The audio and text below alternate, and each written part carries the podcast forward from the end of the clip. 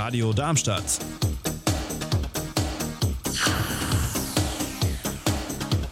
Radadadada.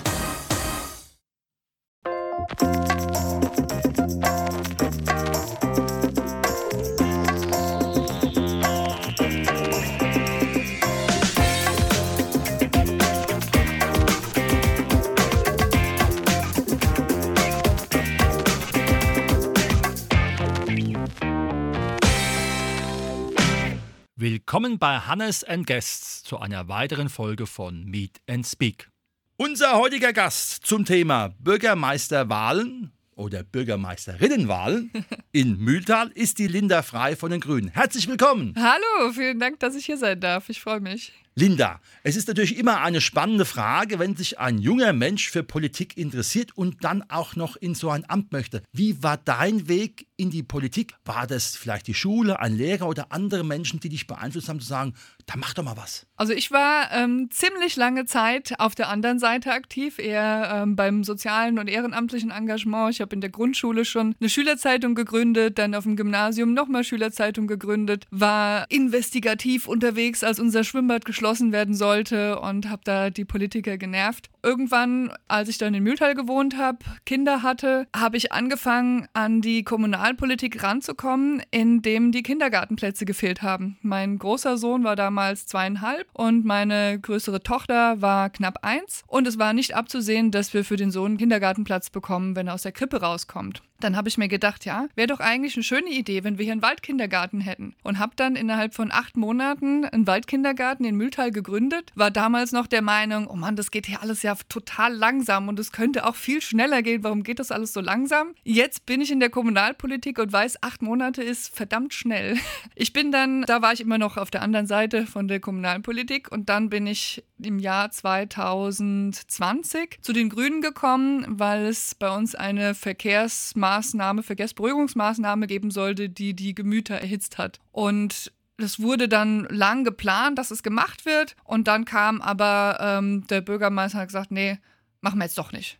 Weil die ähm, Anwohner sich beschwert haben und es war nicht gut kommuniziert. Es, die Leute wurden nicht mitgenommen und dann wurde einfach alles abgeblasen. Dann habe ich mir angeschaut, okay, was machen die verschiedenen Parteien in Mühltal zur Verkehrspolitik und was hat es jetzt damit überhaupt auf sich und warum wurde da nicht besser kommuniziert, warum wurde da nicht besser geplant und transparenter damit umgegangen und bin dann bei den Grünen gelandet, habe mich mit denen getroffen, ähm, habe mir erzählen lassen, wie das alles so funktioniert mit der Kommunalpolitik und dann gab es auch die Anekdote, ähm, dass sie dann zu mir gesagt haben, ja, also ähm, Verkehr macht der Bürgermeister ganz alleine, da kann die Gemeindevertretung überhaupt nichts machen. Und habe ich gesagt, ja, dann muss ich wohl Bürgermeisterin werden.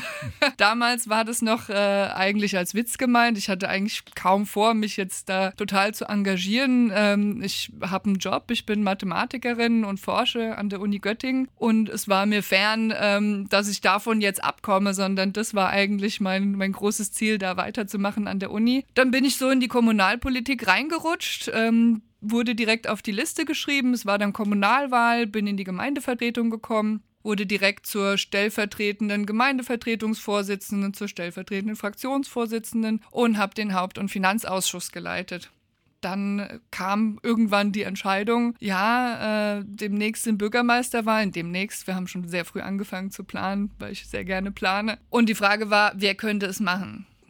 Dann habe ich mir überlegt, na, bin ich bereit, meine Traumkarriere Mathematikerin hinter mir zu lassen und dafür in die Gemeinde zu gehen und Bürgermeisterin zu werden. Und ja, die Entscheidung war, ich möchte das. Ich möchte unsere Gemeinde voranbringen und da einen neuen Wind reinbringen. Da hast du mir schon wieder ein gutes Stichwort geliefert, Mathematikerin und dann noch im Hauptausschuss in Bezug auf die Finanzen. Das ist ja immer ein schwerwiegendes Thema für Gemeinden, gerade für kleinere Gemeinden, die auch dann noch so zersiedelt sind mit ihren Ortsteilen. Hast du da schon irgendwelche Ideen? Ich sag mal, ich will gar nicht so kommen, im wahrsten Sinne Wortes auf einen grünen Zweig zu kommen, weil alles ist ja immer ein bisschen rot von den Zahlen, wie man aber da ähm, effizienter die Gelder einsetzen könnte. Also ein großer Punkt bei uns ist meiner Meinung nach, äh, dass der Haushalt oft so spät kommt, dass er erst teilweise in den Sommerferien von dem Jahr, wo er gelten soll, genehmigt wird und wir dann die erste Hälfte vom Jahr sehr wenig Handlungsspielraum haben. Und das möchte ich gerne verändern. Das haben wir jetzt schon in der Gemeindevertretung versucht, ähm, so ein bisschen mehr darauf hinzuwirken, dass der Haushalt möglichst im November eingebracht wird. Für andere Gemeinden ist das, glaube ich, relativ normal, aber für uns ist es total utopisch. Der kommt normalerweise März, April. Jetzt ist es immer besser geworden und da möchte ich gerne noch mehr dran arbeiten, dass man einfach ähm,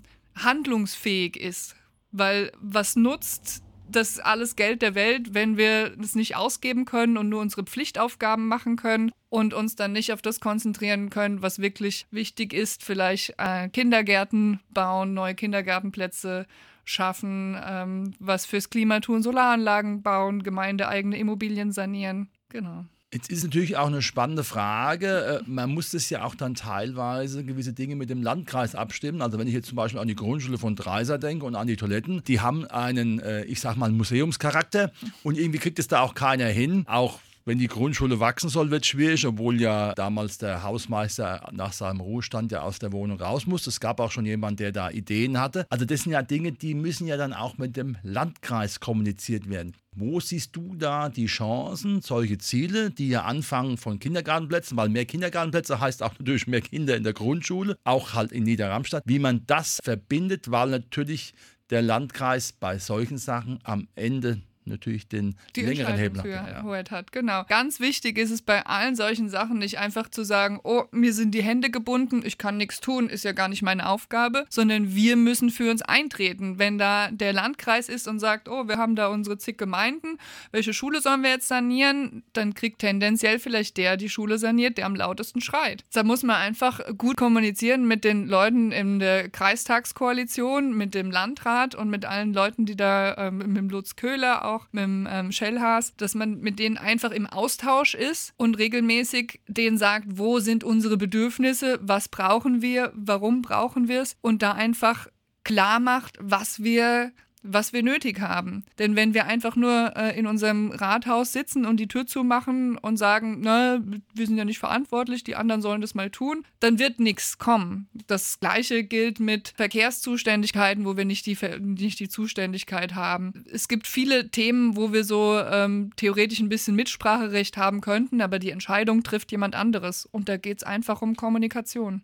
Mhm. Jetzt haben wir ja den Bereich Kinder und Jugendliche schon mal ein bisschen angekratzt. Gehen wir mal auf die andere Seite mit den Senioren und Senioren. Wir werden ja immer älter. Ne? Es sind mehrere Ortsteile. Wie kann man da Angebote schaffen, auch im Rahmen der zentralen Frage des ehrenamtlichen Engagements und der Wertschätzung von den Menschen, die sagen, wir müssen einfach auch was für die Seniorinnen und Senioren machen, weil ähm, die sollen ja jetzt da nicht nur im wahrsten Sinne des Wortes auf ihren Dörfern sitzen. Genau, wir haben äh, ja schon eine Jugend- und Seniorenförderung, wo auch was für die Senioren gemacht wird. Da gibt es schon sehr viele schöne Ideen. Da wurde letztens der Plan vorgestellt. Allerdings finde ich, dass da noch mehr in Richtung Pflege und wer pflegt jetzt wen und wie kommt man an Angebote und ähm, Pflegekräfte äh, und Pflegedienste und vielleicht auch gemeinschaftliches Wohnen im Alter, was die Diakonie natürlich auch äh, sehr viele schöne Ideen am Fliedner Platz hat. Aber die Seniorenförderung bei uns ist aktuell sehr konzentriert auf die fitten Senioren, die vielleicht auch nach Zentralmühltal reinkommen können und dort die Angebote wahrnehmen können. Aber wir müssen halt auch uns um die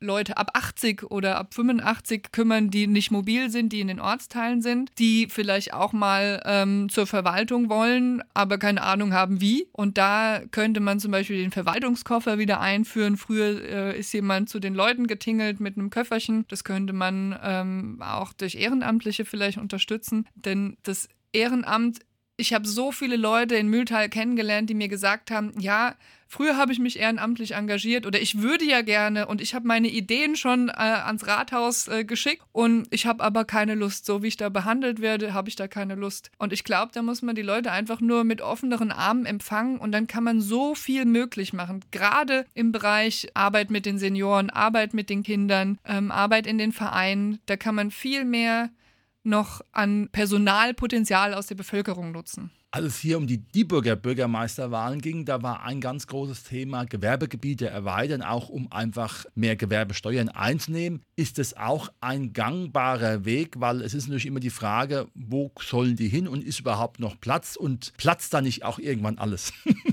natürlich, genau. Wir wollen natürlich unsere Wiesen und Auen und Hügelchen erhalten und äh, keine neue Natur versiegeln. Und Wir haben natürlich jetzt in den nächsten Jahren auch die große Aufgabe oder das große Potenzial, ähm, das Datron-Gelände neu zu befüllen. Denn Datron baut gerade in Oberramstadt und da werden ganz viele Gewerbeflächen frei. Die müssen wir füllen.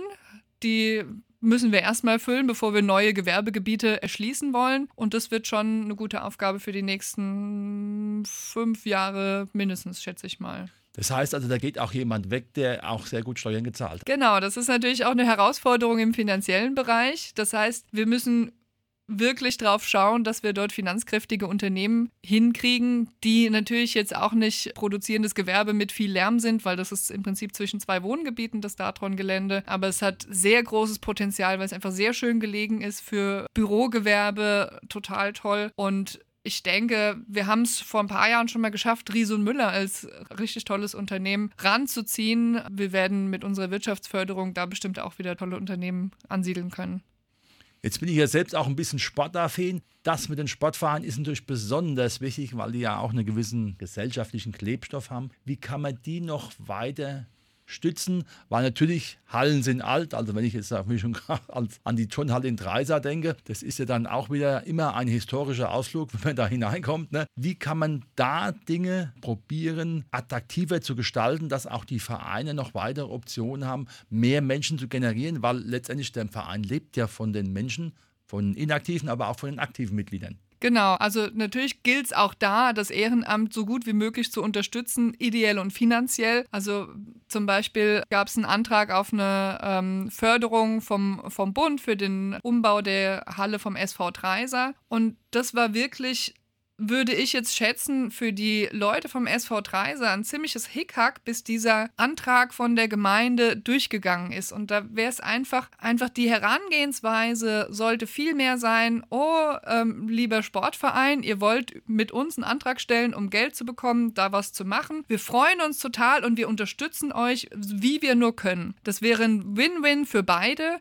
hätte einfach auch Wertschätzung gezeigt für den Sportverein. Dann ist auch die Vereinsförderung ähm, natürlich immer ein großer Punkt. Die wurde gerade wieder ein bisschen abgeändert und da hat es mir sehr an Transparenz gefehlt. Da gab es zum Beispiel Treffen zwischen Bürgermeister und Verein, dann gab es Treffen zwischen dem Bürgermeister und der Gemeindevertretung und die, äh, was in diesen Treffen beschlossen wurde, wurde nicht gegenseitig erzählt und am Ende sind alle aus allen Wolken gefallen. Was ist denn da jetzt rausgekommen? Also man muss einfach die Leute an die Hand nehmen, fragen, was wollt ihr, was braucht ihr, wie kann ich euch helfen und dann gemeinsam mit Transparenz und guter Kommunikation schauen, was man machen kann. Was ist für dich wichtig, wenn du in dieses Amt gewählt wirst? Für mich ist ganz wichtig die Transparenz, die Bürgerbeteiligung und Kommunikation und Digitalisierung. Und zwar alles nicht nur mit der Bevölkerung, sondern auch innerhalb der Verwaltung. Ich möchte, dass die Verwaltung wieder gut geführt wird. Und zwar nicht von oben herab, autoritär, aber halt auch nicht laissez-faire, macht mal, was ihr wollt, ich habe eh keine Ahnung, sondern auf Augenhöhe mit den Leuten zusammen. Die Abteilungsleiter und Abteilungsleiterinnen sind Experten auf ihrem Gebiet. Ich bin keine Bauingenieurin und ich bin auch keine Sozialpädagogin, aber ich weiß,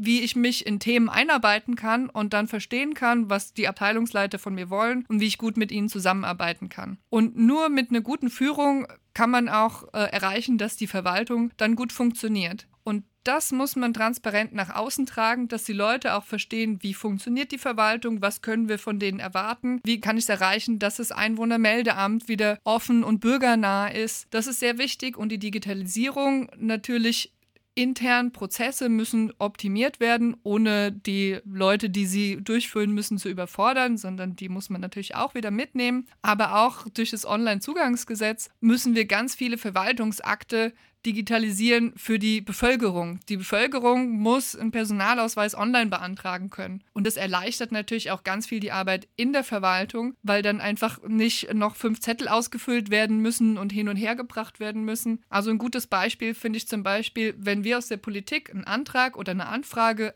einreichen. Dann gibt es eine Person in der Verwaltung, die das nimmt, wahrscheinlich kurz prüft, hochlädt ins Ratsinfosystem, verteilt per E-Mail an alle GemeindevertreterInnen und vielleicht die Leute, Leute vom Gemeindevorstand. Und diese Arbeit, die könnte man total automatisieren. Man könnte es so machen, dass die Parteien einfach ihre Anträge hochladen. Die Person in der Verwaltung muss nur noch OK klicken, es äh, kann weiterverarbeitet werden und dann passiert alles vollautomatisch. Und wir müssen auch gar keine Angst haben, dass dadurch Stellen abgebaut werden, weil wir haben sowieso Personalmangel. Und dadurch kriegen wir einfach nur Kapazitäten frei, die wir für wichtigere Sachen brauchen, wo wir tatsächlich die Leute brauchen, die Arbeit machen, die nicht automatisiert werden kann. Also mehr digitale Assistenten für eine höhere Effektivität. Im Prinzip, ja. Ein wunderbares Schlusswort. Liebe Linda, herzlichen Dank, dass du da warst zum Thema Bürgermeisterwahlen in Mühltal. Viel Erfolg und bis zum nächsten Mal. Vielen Dank. Tschüss.